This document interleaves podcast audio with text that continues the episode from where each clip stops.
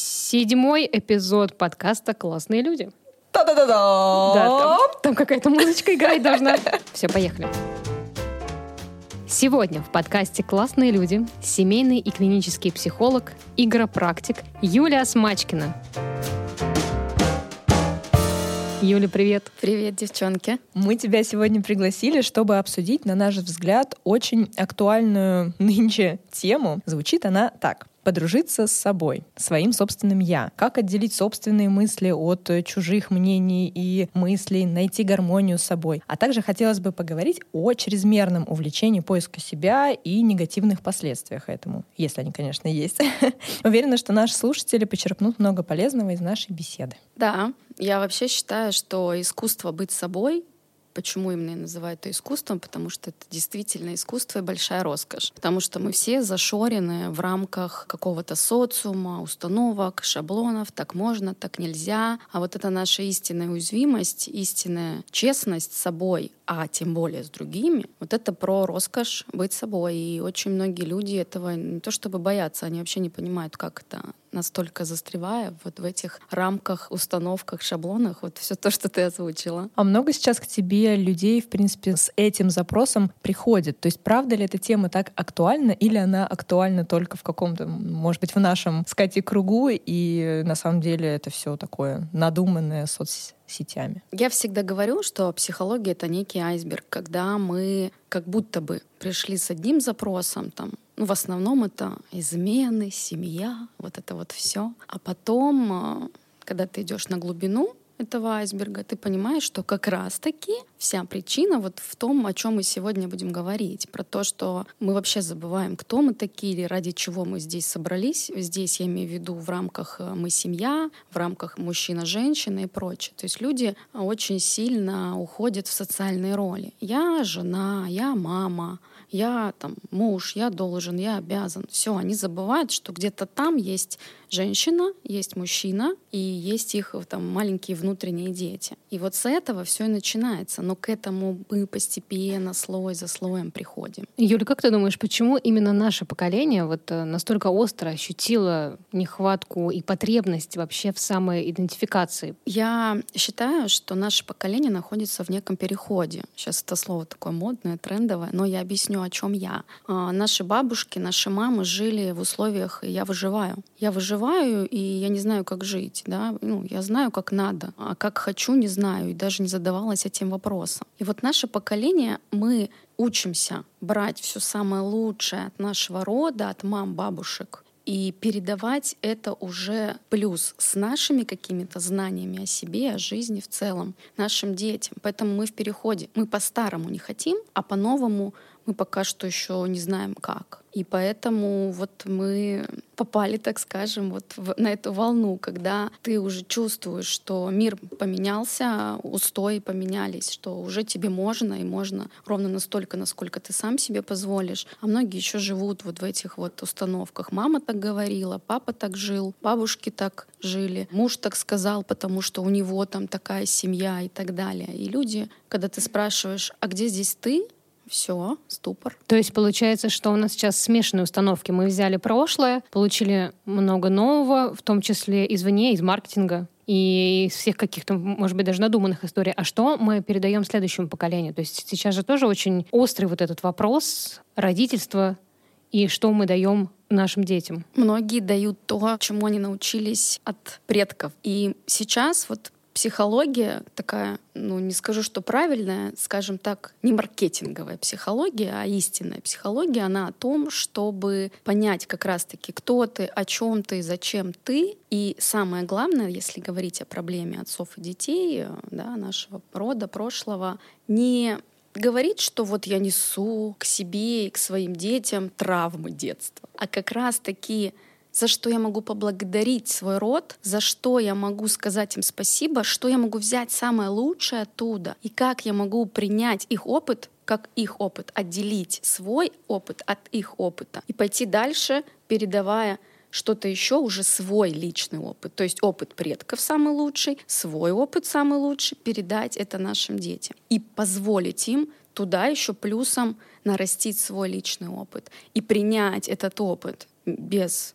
агрессии, без критики, быть таким любящим, заботливым, принимающим родителем. Но чтобы таким стать, опять же, мы возвращаемся к теме внутреннего ребенка, заботливого родителя внутреннего. Пока ты сам тут себя недолюбил, пока ты сам себе не разрешил, ну, к сожалению, будет сложно это все передать э, будущему поколению и отделиться от прошлого. Сейчас, кстати, вот часто с Катей беседуем, как тоже две мамы, двух дочек, именно о том, что вроде бы, да, мы знаем, что по-старому вроде бы нам не нравится. У нас у всех есть такие какие-то мысли о том, что сейчас детей нужно воспитывать иначе. Но при этом есть опасения, вот мы это часто обсуждаем. А что, если мы слишком как-то так оберегаем тоже наших детей, слишком много им тоже позволяем, даем им какую-то такую свободу и выборе мысли и так далее? А что, если они вырастут и станут не готовы вот к этому жестокому отчасти миру? Или как ты думаешь, может быть, мир уже перестанет быть таким жестоким, жестоким, если у нас будут расти уже в новой обстановке наши дети. Я всегда говорю, давайте не будем воспитывать детей, давайте будем воспитывать и любить себя, и через это ну, воспитывать, условно говоря, своих детей. Как раз-таки, когда мы воспринимаем мир не черно-белым, когда мы понимаем, что в мире есть жестокость, в мире есть грусть, в мире есть радость, в мире есть ценности, и какие ценности ты передаешь нашим детям, своим, да. Таким образом, дети тоже научаются понимать, что да, это все есть, они от этого не закрываются, не прячутся, они растут без некой гордыни, что вот где-то там это есть, а вот у нас этого нет, да, или наоборот, они растут так без зависти, без злобы, мы их этому научаем через воспитание себя, опять же. Ну и потом я люблю так говорить, что у каждого свой мультик. Кто-то растет в жестоком мире, в страшном мире, где очень много зла, а кто-то говорит, да, есть зло, мы его видим, но мы живем так, чтобы это не касалось нашей какой-то нашего ореола, да, где мы живем, нашей маленькой семьи. И когда мы говорим про все события, которые происходят да, в мире, да, это грустно иногда, но задайте себе вопрос, а что я могу сделать в рамках своей семьи, в рамках себя, своего ребенка, своего мужа, в рамках своей тревожности, как я могу ее снять, или наоборот, как я могу сделать для себя еще лучше, потому что когда ты в ресурсе, в ресурсы все около тебя. Вот, наверное, так. Интересная мысль, да. На самом деле я в этот момент подумала, что действительно нас воспитывали иначе, нежели мы, я сейчас мы, имею в виду там не, не мы втроем с вами, а наше поколение воспитывает своих детей. Но иногда я э, говорю эту фразу, что мы еще не видели эти дети еще не выросли, мы не видели результатов этого воспитания. Все равно Вполне будет возможно, чем пойти к психологу. Вполне возможно, что там будет больше, чем пойти к психологу как э, в том анекдоте, да, мама почему-то мне всегда все позволяла и позволила мне стать старым рыжим клоуном, да. Вот. Эм, надо посмотреть на этот срез, конечно, со временем, но, наверное, конфликт и вопрос конфликта отцов и детей, он ведь всегда остается на поверхности, верно? Конечно. И отцов, и детей, и матерей, и, и дочек. И мир, я чувствую, разделился как будто бы на два мира. Первый мир — я неудачник, потому что мои родители мне привили вот эти установки, вот, кстати, да. устои и так далее. Я на них обижен, да. я прорабатываю да. обиду. А все, все в 10 лет прорабатываю, никуда не да, да, да. А второй, да, клан, так скажем, это про, да, у меня было не идеальное детство, но я счастлив, мне дали ровно столько, сколько могли дать, а дальше моя ответственность идти и, в общем-то, жить свою прекрасную жизнь. Потому что я, например, как работаю с клиентами, я говорю, слушайте, вот честно, я не буду с вами сидеть там пять лет копать ваше детство. Вот это вот обиды, песочница и прочее. Да, это важно, это действительно важно, но мы идем вперед, и если что-то где-то вас триггерит, больно, грустно, что-то вспоминается, то я говорю, мы с вами вот так окунаемся, как будто бы за жемчугом, мы этот жемчуг ловим, мы выплываем, мы его присваиваем себе и опять идем на глубину, возможно,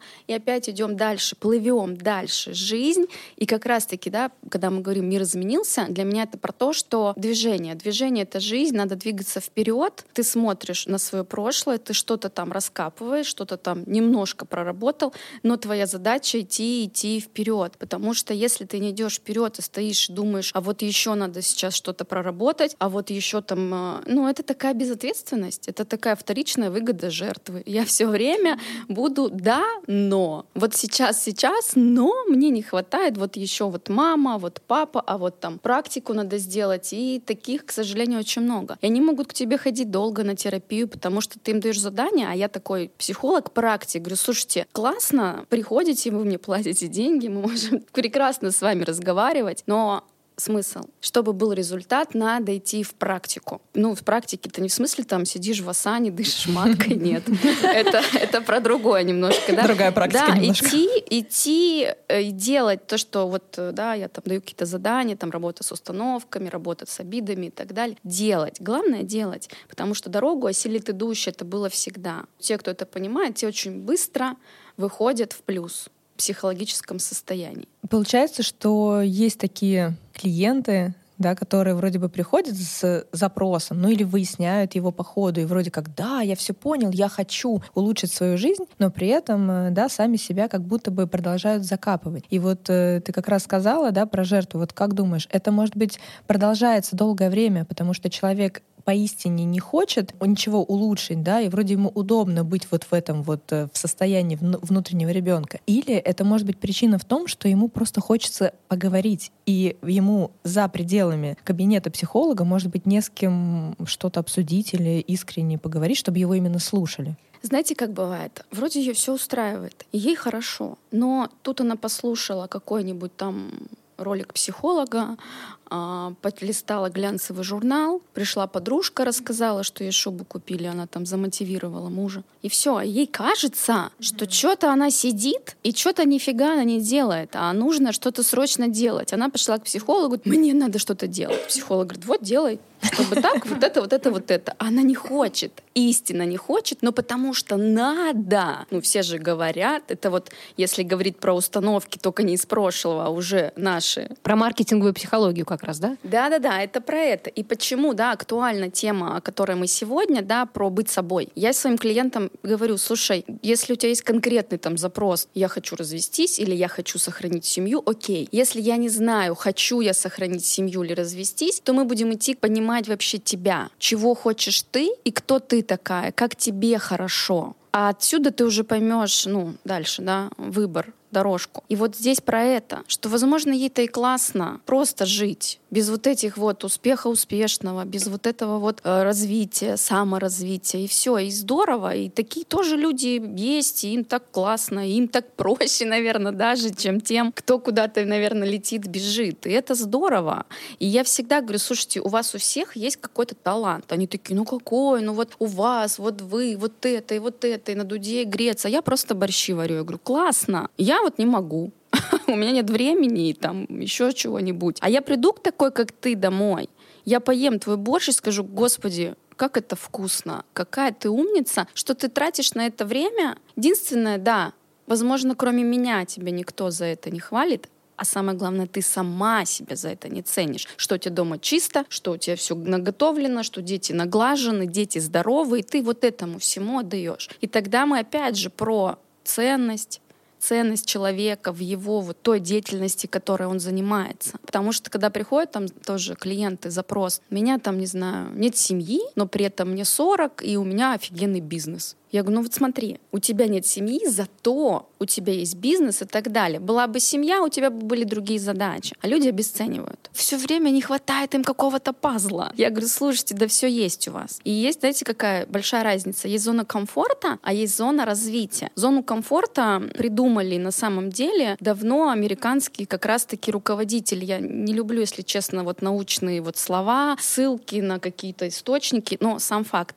А, а про что это? Когда мы работаем на предприятии, сначала мы такие в стрессе и хотим по максимуму выдать, правильно? Но когда мы уже работаем, уже все хорошо, нам комфортно, и мы уже начинаем где-то расслабляться, где-то там больше обедать и так далее. И поэтому руководители все время нам вкидывают какие-то новые правила, чтобы нас постоянно из этой зоны комфорта выводить, и чтобы мы по максимуму давали. Вот на самом деле о чем это наша зона комфорта. Поэтому, если тебе реально комфортно, сиди в своей зоне комфорта и думай про зону развития. Что такое зона развития? Ее придумал Выгодский, да? Это когда у нас есть, допустим, маленький ребенок, он учится ходить с помощью наших рук, с помощью нашей опоры, то есть ему уже есть на что опираться, и он из этой зоны комфорта в виде наших рук, да, учится ходить в зону развития, он развивается. Также людям надо иметь вот эту внутреннюю опору, из внутренней опоры они наращивают большую внешнюю опору, сидя в своей зоне комфорта.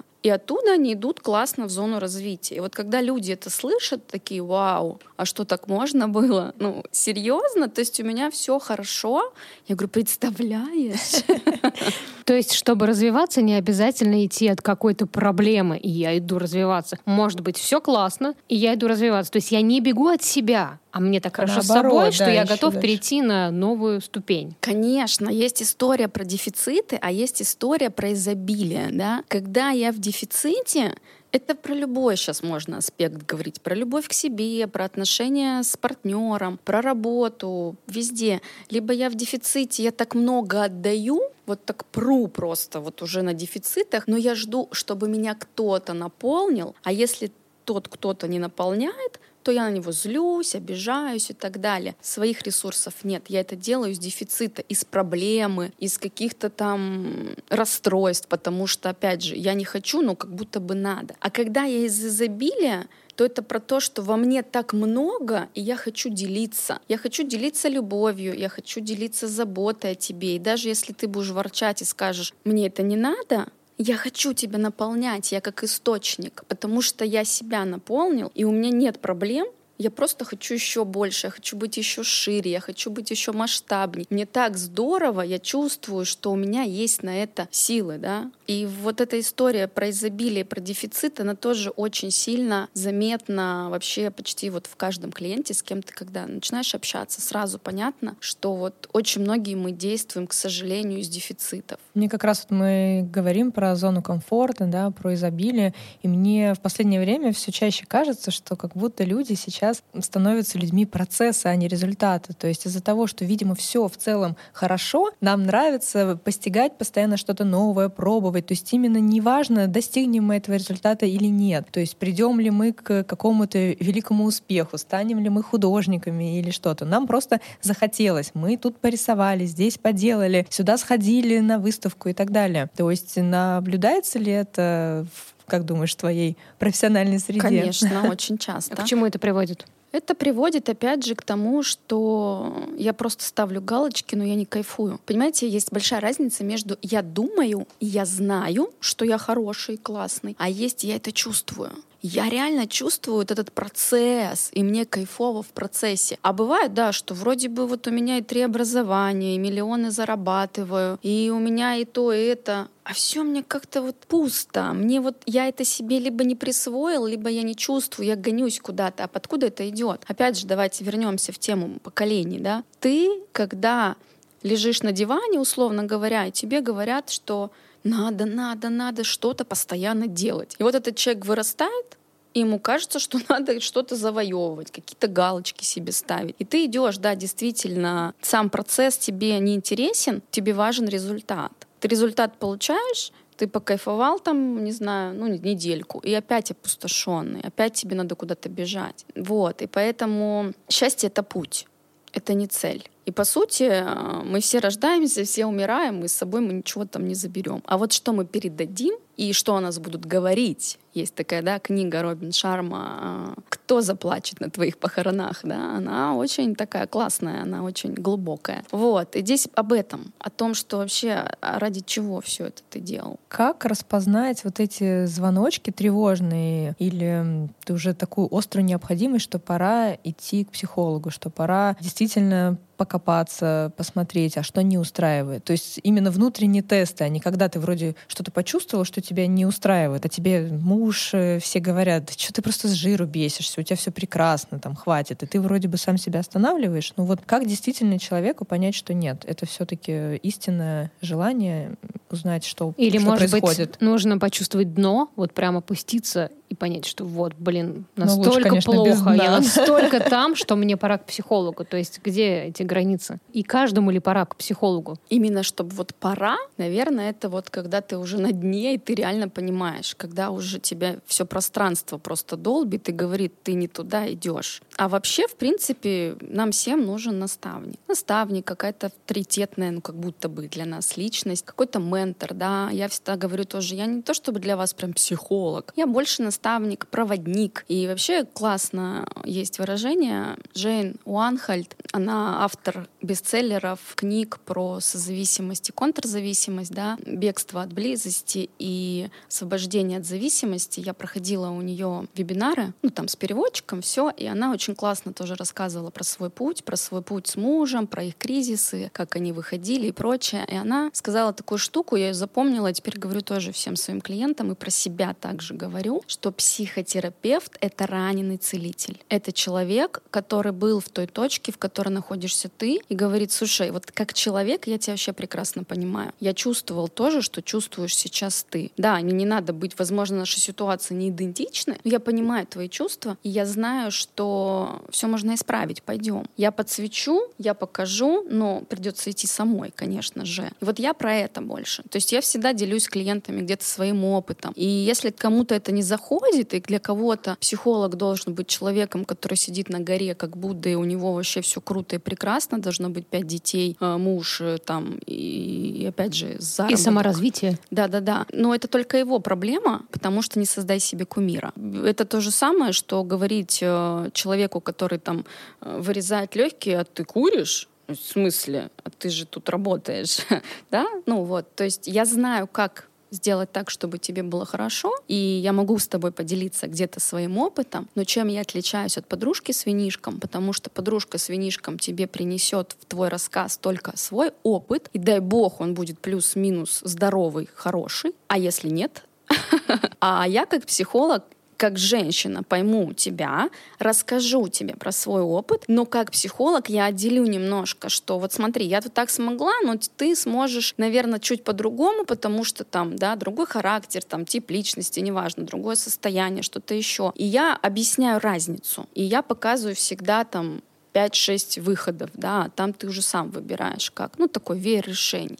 Еще мне кажется, что подружка с винишком, она просто скажет, что там он козел. И вы выпьете и порадуетесь этому. А психолог заставит тебя задуматься, Да. поработать, опять же, да, как, как ты говорила про задания, которые ты даешь. И мне кажется, что многие, когда еще в первый раз сталкиваются с психологией, они приходят и думают, сейчас мы тут поговорим, сейчас мне все расскажут, как мне нужно, я выйду отсюда новым человеком. А сталкиваются с тем, что вот, дружок, смотри, вот тебе задание, ты должен проработать вот это, ответить себе на вопросы, на, наблюдать за состоянием. Думаешь, фу, зачем мне все это делать? Что-то надо делать. Надо делать, да, опять. И вот это делать, особенно в себе, нам очень трудно всегда копаться в себе. Я вам больше, мои хорошие, скажу, что я всегда говорю клиентам, я прекрасно понимаю, что работа над собой, она самая сложная. Потому что иногда проще, не знаю, перекопать картошки поле, потому что ты хотя бы сразу видишь результат, да, что вот картошка, вот поле, вот результат.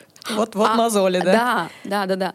А с собой, ну, ты не можешь это потрогать, ты не можешь это пощупать. То есть у меня часто, очень часто клиенты говорят, а как я пойму, что мне станет легче? А как я пойму, что мы пришли вот к тому запросу, которым я тут к вам пришла? Я говорю, я тебе не скажу, но я тебе уверяю, что с каждым разом мы будем работать, и сессии третьей, пятой, шестой ты сама мне начнешь рассказывать, об изменениях. Они так очень скептически на меня смотрят, но это так и бывает. Они такие, я живу в этой квартире пять лет, но я тут прошлась вокруг дома, и я увидела, что растет огромный дуб около дома, допустим. Или, например, я э, вот так сказала ему, а он мне вот так ответил, а я от него вообще такого не ожидала, а я с ним 20 лет живу. Ну, например, да? И много такого. Я сижу, улыбаюсь, говорю, а помнишь, ты у меня спрашивала, как же ты придешь вот к тому результату? Вы все очень быстро хотите результат. А жизнь, по сути, это исследование. И жизнь интересна тем, кто ее изучает. И вот опять же, если говорить про психологию, там, про внутреннего ребенка, наш внутренний ребенок, он либо адаптивный, он такой адаптируется под все и вся, у него нет такого своего мнения, да, и прочее. Либо он бунтующий, он такой, да, вот на зло бабушки отморожу уши, я буду критиковать, истерить и прочее, потому что я уже не могу, мне плохо. Либо это классное состояние спонтанности и творчества, да, когда я разрешаю себе все, и я пробую. И мне здорово, я учусь вот этой спонтанности, безопасности мира, что мир — это вообще такой интересный, э, интересная матрица, да, в которой я живу, и что я любимое дитя Бога, и что меня везде берегут. И вот, наверное, задача любого человека — жить так, чтобы осознавать, что тебе все можно. И даже то, что раньше ты считала для себя чем-то странным, и это такие очень простые вещи. Полежать на диване, не помыть посуду. Например, ну правда, сталкиваешься в консультировании даже с этим, да. То есть кажется, что к психологу приходит, и он там тебе рассказывает какие-то там супер вообще вещи. А и, и когда ты вот так раскладываешь, они такие, неужели так все просто? Ты говоришь, да, все гениальное просто. Но только к этому просто мы идем вот просто какими-то тиранистыми путями и приходим в ту же самую точку и такие, вау, вау, а, а как это? А вот так. Слушай, а у кого проще навести порядок в голове? У молодых или у старшего поколения? У молодых. Они пластичнее? Ну, у старшего поколения, наверное, есть еще такая история про, во-первых, вот я, да, давайте, если про меня говорить, мне 33 года, а я вообще не выгляжу особо на свои года. Конечно, когда я открываю рот и начинаю разговаривать с человеком, он вообще понимает, да, кто я, что я, про что я. Даже вчера вот вела зум на работе, там мне тоже написали комментарий, 150 было участниц, одна пишет, блин, вы такая молодая, я думала, что она мне может сказать? А сейчас я вас слушала два часа с открытым ртом и вообще хочу прийти к вам на консультации. То есть здесь вот про это. И есть такая история, когда вроде бы как я я, взрослая женщина, там 50, 40, 60 лет, если она там еще работает, я не знаю, в структурах, где-то еще, вот у них есть что. Я столько всего знаю, что вот эта молодая девочка мне может рассказать, да? Ну, либо как-то неудобно, да? Нас же и нас-то так учили, тем более то поколение, что нельзя жаловаться, нельзя рассказывать о том, что тебе плохо, что тебе грустно и прочее. Выносить ссоры из избы, Выносить да, ссоры из избы, да, да, да. И вот вот, вот это вот может доставлять сложности. А молодые, они что? Они где-то более проще, но, наверное, у молодых есть такая история про, вот я поговорила, все побежало, все классно. Это про как раз вот то, что мы говорили, хочется результата, ведь модно ходить к психологу. И они такие, я хожу к психологу. Но по сути, как бы ей не надо. Ей там 20 лет, она уже парится о том, что у нее мужчин, например, нет, да. И ты ей объясняешь вроде какие-то вещи, а потом думаешь, так, остановись, потому что ей 20, у нее еще вся жизнь впереди, и я тогда ей что-то говорю, говорю, потом такая возвращаюсь, говорю, но ты молодая, и в принципе, столкнувшись с проблемами более там взрослых женщин, более взрослого мира, условно говоря, ты дойдешь сама до этого. То есть в тебя все в норме, мы опять же возвращаемся в норму. Но я очень люблю людей, вот 35, 40, 50 плюс. Ну, это уникально, это очень классно. Я помню, вела зум на работе, и у нас женщина была лет 60. И у нас, значит, камеры включены, люди сидят, и все друг друга видят и слушают, да. И она взяла слово и такая говорит, девочки, мои милые, мои хорошие, пожалуйста, надо делать там задания, надо там э, развиваться. Я, говорит, старая, говорит, мне-то сложно, и с компьютером, еще вот эти ваши все термины и прочее. А вы-то у вас еще вся жизнь впереди. И мне так было круто, что она взяла слово, потому что одно дело, когда я это рассказываю, а другое дело, когда вот он, да, кейс, ну, тоже не люблю это слово, но все же, вот он, живой кейс, групповая живая динамика, где тебе человек говорит, что смотри, даже я смогла, ты-то со своим бэкграундом, возрастом тем более сможешь. И это очень здорово. Вообще очень классно объединять людей разных возрастов и делиться опытом. Если говорить, опять же, да, вот про эту проблематику отцов и детей, можно, да, взять, там, не знаю, 18-летнюю девушку, 30-летнюю девушку, 60-летнюю девушку, и если не относиться друг к другу со скептицизмом и не выискивать вот эти «но», опять же, посмотреть прям вот такой, да, как эксперимент провести, а что я могу взять от тебя, от тебя и от тебя. Это будет очень крутой тренинг, это будет очень крутая психологическая работа, вот просто там 2-3 часа посидеть, пообщаться. Вообще, вот опять же, если говорить про все гениальное, просто возьмите трех женщин разных возрастов с разными там историями и найдите, да, а в чем вы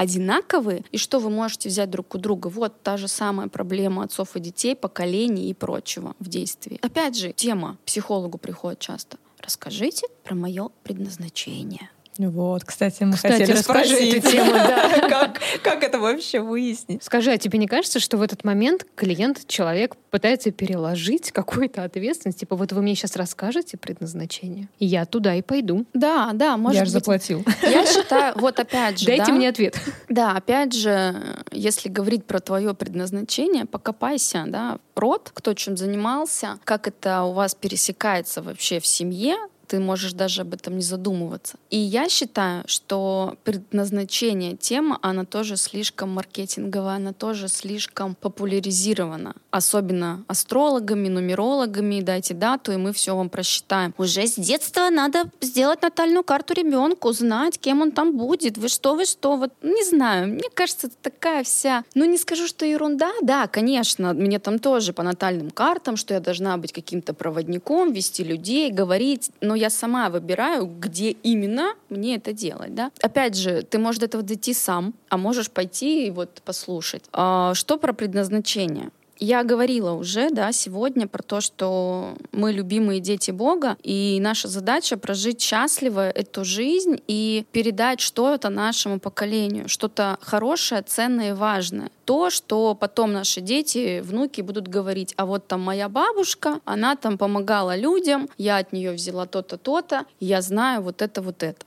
И Иногда просто сегодня покормить э, бездомного, провести бабушку через дорогу, погладить подружку, которую обидел муж, ты уже в сегодняшнем дне выполнил свое предназначение. Потому что, по сути, мы все люди, которые чему-то или кому-то служим. Опять же, быть важным, быть ценным, быть нужным, быть полезным — это третья ступень в пирамиде потребностей базовых. И иногда мы даже не понимаем, насколько это важно. Быть кому-то нужным и ценным. Не вот искать это в наших детях, в мужьях и прочее. Я работала волонтером, и я ходила, разносила обеды, дари еду. Там 200 рублей, по-моему, стоит обед бабушкам и дедушкам. Девочки, я там чуть ли не потом не рыдала, потому что реально эти обеды люди ждут как ману небесную. Пятый этаж, пятиэтажка, нет лифтов, она там на ходунках, муж умер, либо пьет сын, или муж лежачий там пьет, а она там уже такая бабулечка. И они реально этого ждут. И вот ты просто разнес эти обеды, не знаю, скинул на благотворительность. Ты уже сегодня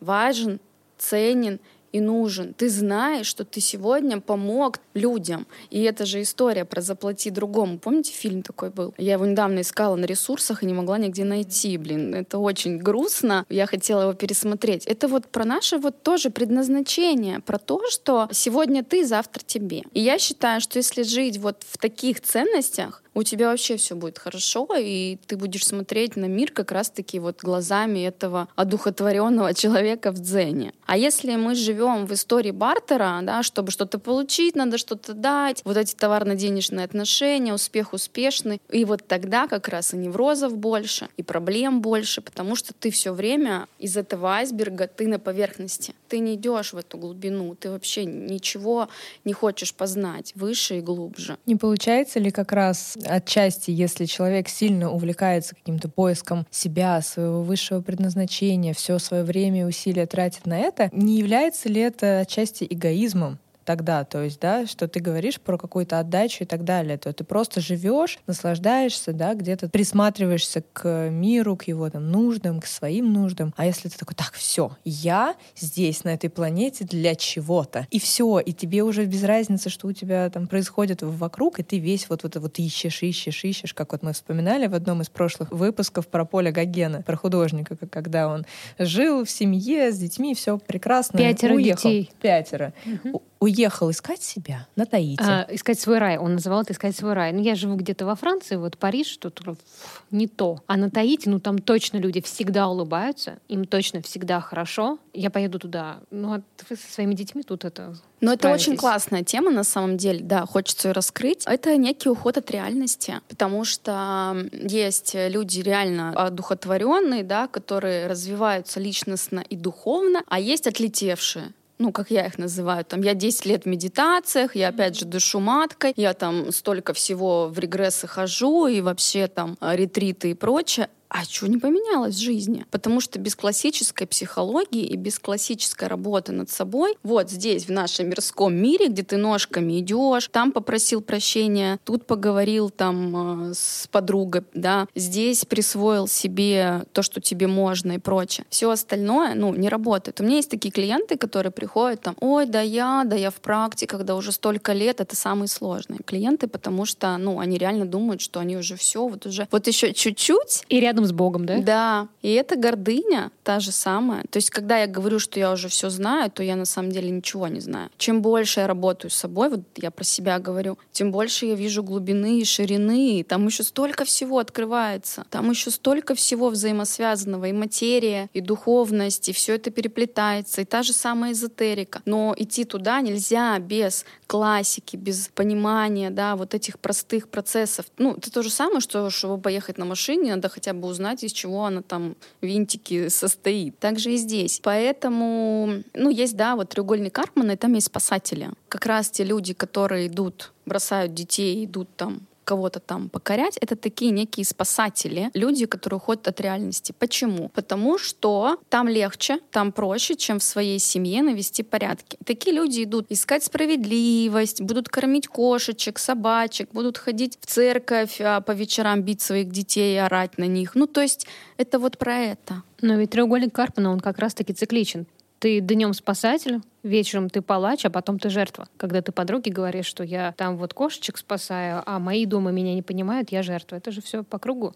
Да. Если ты не принял и не нашел себя, такая замкнутая система. И вот это вопрос про, помнишь, ты спросила, а когда идти к психологу? Вот тогда, когда ты понимаешь, что ты что-то где-то вроде бы столько всего делаешь, а все равно тебя не понимают, тебя не ценят, тебя не видят, да, вот в твоем близком кругу. Но не все же это принимают, понимаешь? Можно же остаться в жертве и сказать, меня не понимают, потому что они плохие. Бывают такие истории, периодически с ними сталкиваясь, кажется, что вот все очевидно. Когда люди говорят, все вокруг плохие, все плохие, но они не говорят, блин, все плохие, наверное, что-то не так. Что-то, наверное, я не так делаю. Да. Может быть, надо что-то пересмотреть, посмотреть на себя со стороны. Нет, мы просто меняем всех вокруг. Да. Приходят новые, и они снова все плохие. Да. Но вопрос в том, что от себя не уйти. Ты-то остаешься? Ну, это либо вот такая есть категория людей, да, что я жертва, а все кругом плохие, либо наоборот, что люди вот очень сильно себя винят постоянно, постоянно, постоянно, что да нет. Ну, а я, а принцип я тот плох. же получается. Принцип тот же, да, я жертва. Я Но жертва, это вторичные да. выгоды, ничего не делать. Вот как раз-таки про те обычные действия, где надо ножками пойти и сделать. Это у меня очень часто запрос на эфирах или где-нибудь там на тех же э, зумах, да. Говорят, Юля, подскажи какую-нибудь книжку почитать, вот как там, или фильм какой посмотреть про достойных мужчин. Я говорю, нет, они такие, в смысле, а что такого? Я говорю, слушай, ну для меня это выглядит, как будто ты сидишь в тайге и пытаешься изучить этот мир мужчин. Выйди уже из тайги, иди найди конкретного мужчину, пообщайся с ним, пойми конкретно, чем он там тебя не устраивает и что в нем не так для тебя. Уже Найди с другого, этим да? приходи ко мне, и мы уже про это будем разговаривать, про конкретику через действие про конкретику. Ты знаешь, как говорила наша гостья Аня Борисова, она говорила, если вы хотите выйти замуж за строителя, идите на стройку и ищите там строителя. Все просто. Не надо идти в тайгу. Или смотреть фильм про идеального мужчину. Идите к строителям. Да, потому что он для тебя идеальный, а для какой-нибудь своей жены, это если Конечно, про любовниц да. там или про тех, кого никого нет, они смотрят вокруг. Сколько достойных мужчин, но все не для меня. Так ты не знаешь, какой он дома. Вот ты именно, знаешь, конечно. он такой же абсолютно обычный, простой, от которого ты ушла там полгода назад. И еще, знаете, в чем каламбур, да, психологии? В том, что людям становится скучно. Когда уходит вот эта идеальность, когда ты понимаешь, что все гениальное просто, когда ты понимаешь, что надо отвалить от себя, от близких и просто любить, жить, радоваться, искать э, возможности, а не причины, и люди такие, блин, страдать уже никак, и уже поистерить никак, и уже вроде так все просто, просто, и все. И уже даже с подружками под винишко нечего, Нечего обсудить. обсудить, Ну да. да, особенно когда тебе вот уже там 30, у тебя семья есть, тебе уже там про отношения не поплачешь. Вот муж, хороший муж, да ёпарасота. Чё ж ты такой хороший-то? Дети, дети, да-да-да, все как бы отлично, все здорово, и вроде как, да, это все не Да ты знаешь, у тех, у кого плохо, мне кажется, мы сталкиваемся с тем, что в какой-то момент, когда они понимают, что на самом-то деле неплохо, даже неплохо то, что у тебя нет семьи, но тебе на данном этапе так хорошо. Какой-то момент, когда человек себя как раз-таки через психолога узнает, что вообще-то у него все нормально, как ты говорила вот ранее, он тоже такой, да блин. Тоже мы здесь много говорим про наши установки там из детства, из другого поколения, что мы вспоминаем э, какие-то да, такие моменты. А на самом деле, я думаю, что большее влияние как раз-таки оказывает интернет. То есть мы первое, о чем вспоминаем в какие-то моменты, когда нам вроде, ну все хорошо, ну прекрасно, ну там и семья, и нам комфортно. Но это чертова Маша, которая съездила в Дубай, или Петя, у которого свой бизнес, и все. И мы тоже понимаем, что наша жизнь какая-то не такая, потому что вот у них вот так. Насколько ты думаешь сейчас э, с развитием, опять-таки, и технологий, интернета, и какой-то вот этой свободы, мы отчасти теряем какую-то уверенность, наверное, в завтрашнем дне каком-то, в нашем пути, что он правильный на самом деле. Намного, потому что это же история про вирус, да, это же история про то, что если э, попугаю говорит, что он свинья, то он рано или поздно захрюкает, и он забудет, что он попугай. Вот так же и здесь, что очень важно помнить корни, очень важно помнить свою точку А, очень важно помнить свои входные данные, как у тебя и как у Маши, и знать цену вот этого успеха, так скажем, да. Когда девушка приходит, у нее вот ну, у меня там двое детей, там, да, у меня очень много своей ответственности и прочее, прочее. При этом есть свои какие-то принципы, ценности, через которые я там не перейду, да. И я тоже могу смотреть и думать, ну как вот у других все быстро получается. Потом я вспоминаю и говорю, Юль, ты хоть один видела кейс? Не интернетный, не от подружек, кто рассказал, а вот такую же, как ты, женщину, также с детьми, также пройдя твой путь там потерь, то-то-то, становление в Москве и прочее. Хоть одну покажи, у которой как-то по-другому, как хочешь ты, вдруг. И она тебе скажет, слушай, вот я тогда к ней пойду, ни одной не знаю здесь про это. И, может быть, сейчас кто-то начнет хейтить и говорить, да, ты просто не в том окружении. Да нет. Я просто знаю себя, и я очень ценю себя, да, и очень уважаю свой путь. Я его приняла и поняла, что у меня все будет, но чуть-чуть попозже, потому что есть другие задачи просто. Я не гонюсь куда-то там. Я ценю слишком и люблю то, что есть сейчас. Детей, потому что я не хочу херачить, я не хочу становиться бизнес-леди, которая прет, прет, прет, вообще не замечает ничего вокруг, потому что надо вот, да, могла бы. Я бы могла быть этим достигатором, но я слишком люблю жить, я слишком люблю полежать на диване, да, ну, условно, повтыкать сериальчик и просто жить. Мне это очень нравится. Здесь как раз-таки вот про состояние сытости. Либо я вечно голодный, я куда-то бегу, бегу, бегу, либо я сытый, я понимаю, что да блин, здорово, у меня все хорошо, а как бы сделать еще лучше, сделаю, когда вот будет ресурс. Знаете, я нас послушала и поняла, что самое главное вообще в психологии в жизни найти баланс. Вот когда все сказанное, включая эзотерику и все остальное у тебя в балансе, когда ты немножечко опираешься на натальную карту, когда ты помнишь про свой род, но туда не уходишь. Да. Когда ты слушаешь утренние мантры, но при этом просто для настроения, чтобы проснуться. Когда ты ходишь к психологу просто как к ментору, чтобы где-то подпитаться ресурсом. Да, да, да. Когда ты и мужу доверяешь, и в себя веришь, подруг поддерживаешь, и они тебя поддержат. И ты это ценишь. Вот, вот главный момент баланса. Для меня это ценить. еще и ценить, и про критическое мышление. Да. Когда ты точно понимаешь как раз-таки, что ты можешь взять оттуда, а что ты точно не возьмешь. И тогда хоть куда, и таро, мантры, и все-все-все. Потому что я, опять же, да, как психолог могла бы сказать, слушай, вот точно надо прочитать вот эту книгу, точно надо сделать вот это, и точно надо жить там вот так. А таких советов не бывает. Некоторые могут такие дать, и некоторые приходят за такими советами. Но, например, я даю какое-то задание человеку или там э, или что-то говорю, он говорит, ну, ты знаешь, мне не заходит. Я говорю, не заходит, все, стоп, мы пойдем другим путем. И как раз-таки здесь про вот этот баланс и про критическое мышление и про знать себя и свою ценность. Да? Есть тема про сопротивление, я в принципе ничего не возьму, что ты мне сказала. А есть тема про я возьму вот это, а вот это мне, ну оно вот, ну пока не откликается, или вот пока сложно, пока мне не хочется туда идти, да. И тогда мы либо разберемся, почему не хочется туда идти, либо мы просто не пойдем туда. И ты очень классно сказала, что действительно это про вот этот баланс. Я так и живу. Там здесь взяла немного, здесь, здесь, при этом оставаясь в этой опорности своей. И это про ответственность, это про осознанность как раз-таки. Что такое осознанность? Это когда э, вообще я думаю, я чувствую, я делаю, они не расходятся друг с другом. И это когда вот окей, здорово, да, у меня нет этого, потому что вот это, хочу ли я это? Наверное, да, но я знаю, как я к этому приду и когда, и я вот плюс-минус. А потом я, может, вообще пойму, что мне это не нужно. И все, и тогда ты на своей волне.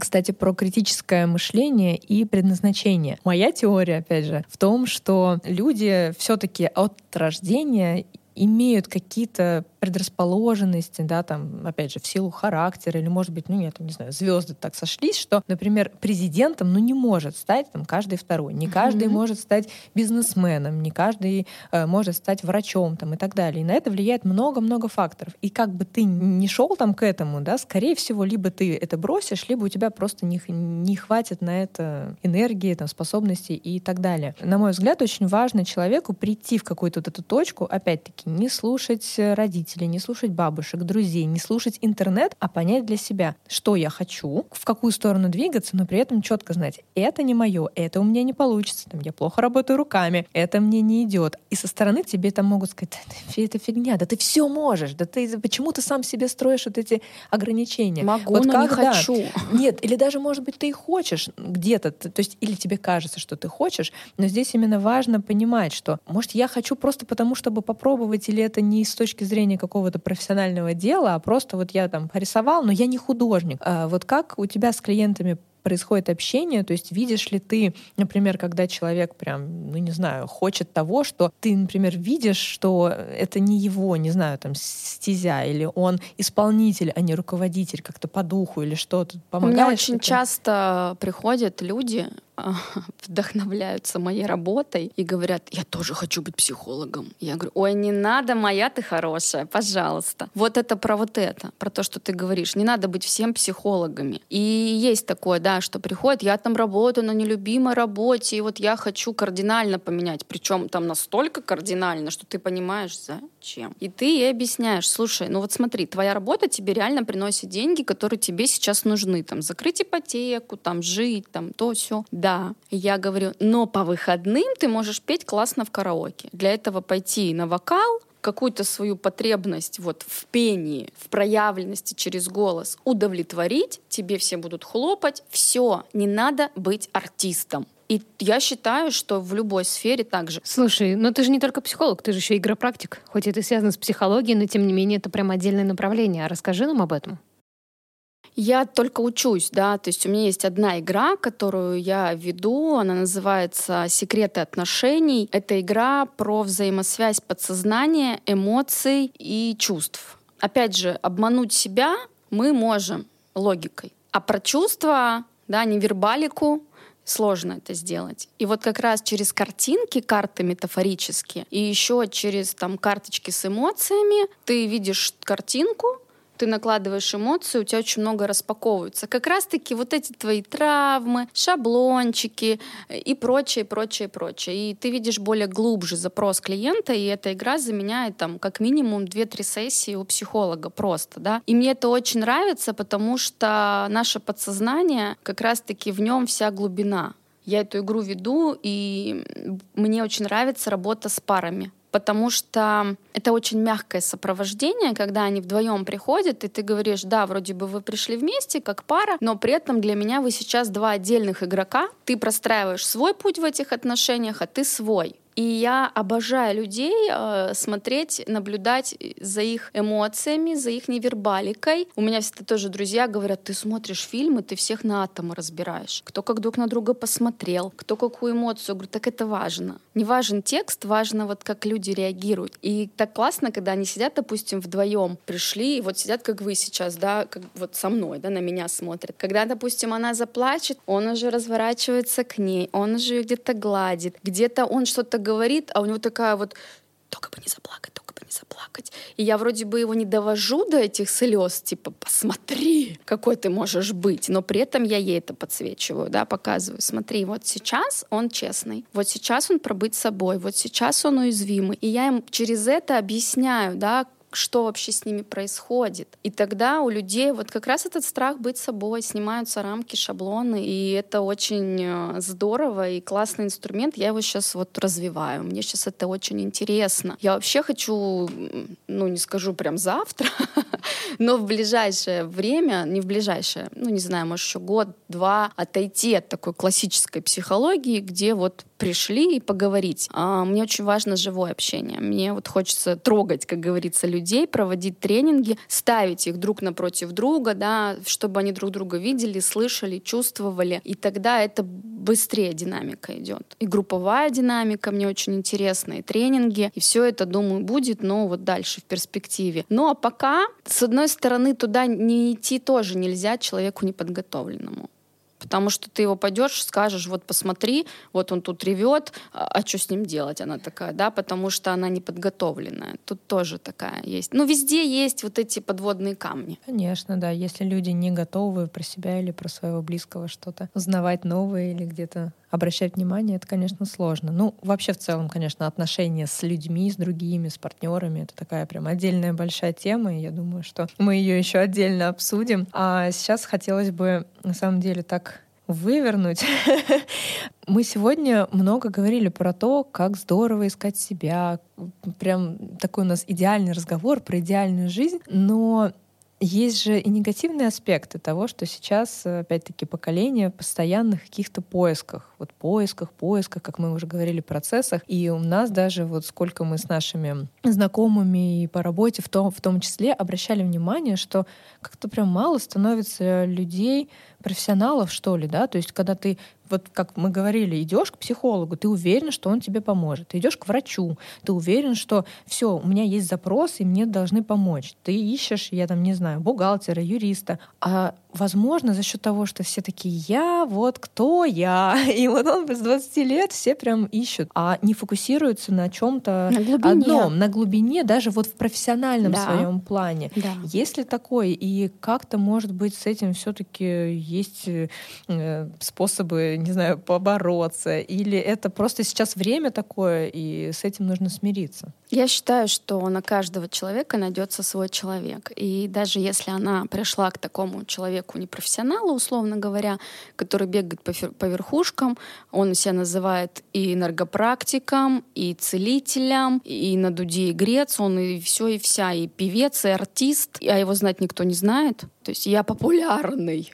Где? кто тебя где знает, да, ну вот так вот. Ну окей, тебе надо было раниться, раз раниться, два раниться, три, чтобы ты уже пришел и уже понял, что что-то надо, наверное, по-другому. Грустно, очень грустно. Возвращаемся к критическому мышлению. И я тоже знаю, что вот ко мне придет клиент, да, если я в теме, с которой пришел он, вот знаю там, а, ну, условно говоря, по свой живот, да, то я его и приму ровно настолько, насколько я знаю. А он ко мне придет через полгода, а у меня уже знаний по грудь. Я ему дам по грудь, да. А потом я пойду кому-то и в этой же теме наберу там до головы и так далее. Поэтому здесь, опять же, мы все друг другу нужны. Для чего-то, зачем-то. Где-то ошибиться, где-то раниться, где-то получить какой-то опыт, чтобы пойти в еще больше опыта. Где-то и на дно спуститься, да, чтобы понять, что вот сейчас вот точно все. Поэтому всегда вот это вот судьба, да, когда мы говорим, это вот про это. Давайте завершим, знаете, на чем? Зачем вообще мы все ходим